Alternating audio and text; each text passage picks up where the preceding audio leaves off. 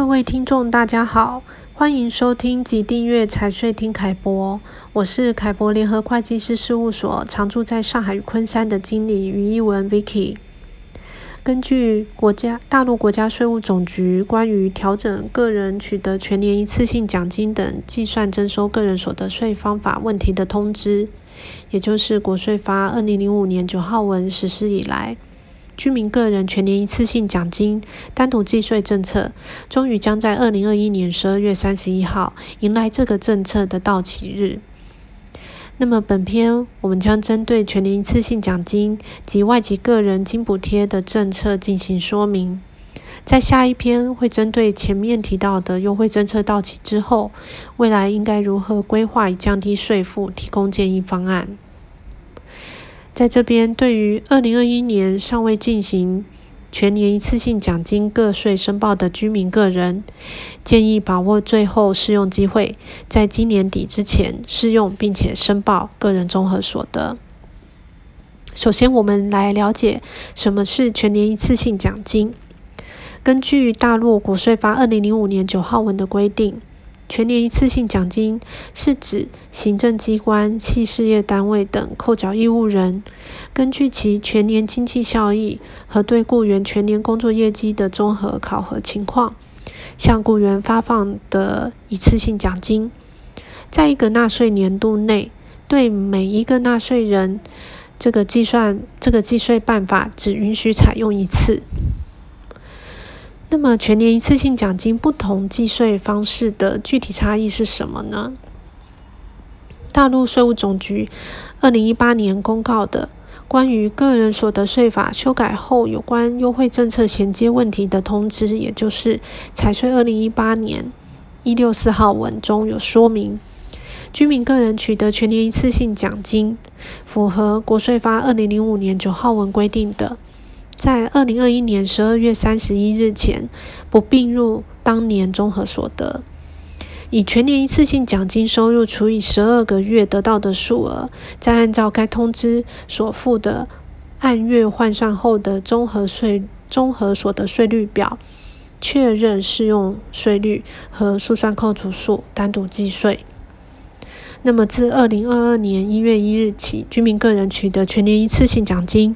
应并入当年综合所得计算缴纳个人所得税。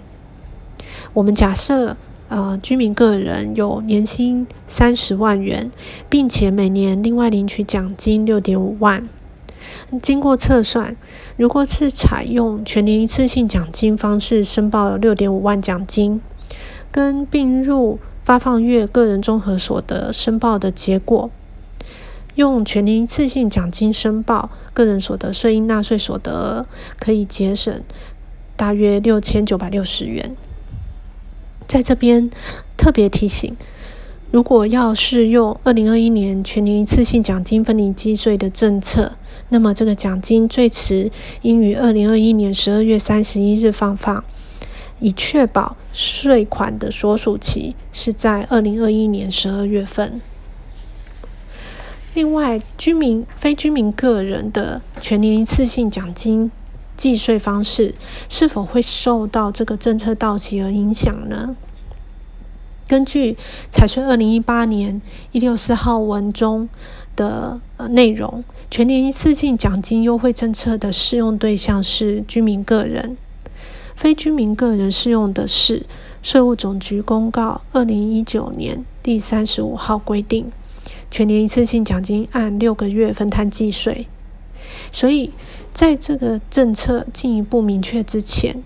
居民个人的计税方式应该是仍按照原规定方式执行。那么，刚才提到，另外还有一个呃与个税相关的政策将于二零二一年底到期，那就是。外籍个人有关津补贴免征个人所得税政策，财税二零一八年一六四号文第七项关于外籍个人有关津补贴的政策，第一段中提到，一二零一九年一月一日至二零二一年十二月三十一日期间，外籍个人符合居民个人条件的，可以选择享受个人所得税专项附加扣除，也可以选择按照外籍个人有关津补贴免征个人所得税政策，享受住房补贴、语言训练费、子女教育费等津补贴免税优惠政策，但是不能同时享受。外籍个人一经选择，在一个纳税年度内不得变更。第二段中提到，二零二二年一月一日起，外籍个人将不再享受住房补贴、语言训练费、子女教育费的津补贴免税优惠政策，应该按照规定享受专项附加扣除。这个政策当中有两点值得注意的地方是：第一个，该政策所指的取消是指住房补贴、语言训练费以及子女教育费这三项津补贴的优惠政策到期取消。在没有新政策出台之前，外籍个人取得以非现金形式或实报实销形式取得的伙食补贴、搬迁费、洗衣费，或者按照合理标准取得的境内外产出差补贴。以及探亲费经当地税务机关审核批准为合理的部分等金补贴，应该仍可以按照原本的规定，也就是财税自二一九九四年二十号文继续申报为免税所得。再来，财税二零一八年一六四号第七条第一段当中强调的是，符合居民个人条件的外籍个人可以选择适用附专项附加扣除，但是在第二段当中，它面向的是外籍个人，而并没有强调是符合居民个人条件的外籍个人，因此。前面提到的三项补贴取消的适用对象，应该是适用于所有的外籍个人。我们在下一节的节目当中，将针对前面提到外籍个人所得优惠政策到期之后，未来应如何规划以降低个人所得税负，提供一些建议方案。有关今天节目的内容，大家可以在凯博联合会计师事务所网站“凯博观点”中阅读到相关文章，获取更多的资讯。如果有任何的问题，也欢迎来电洽询凯博联合会计师事务所。谢谢您今天的收听，再见。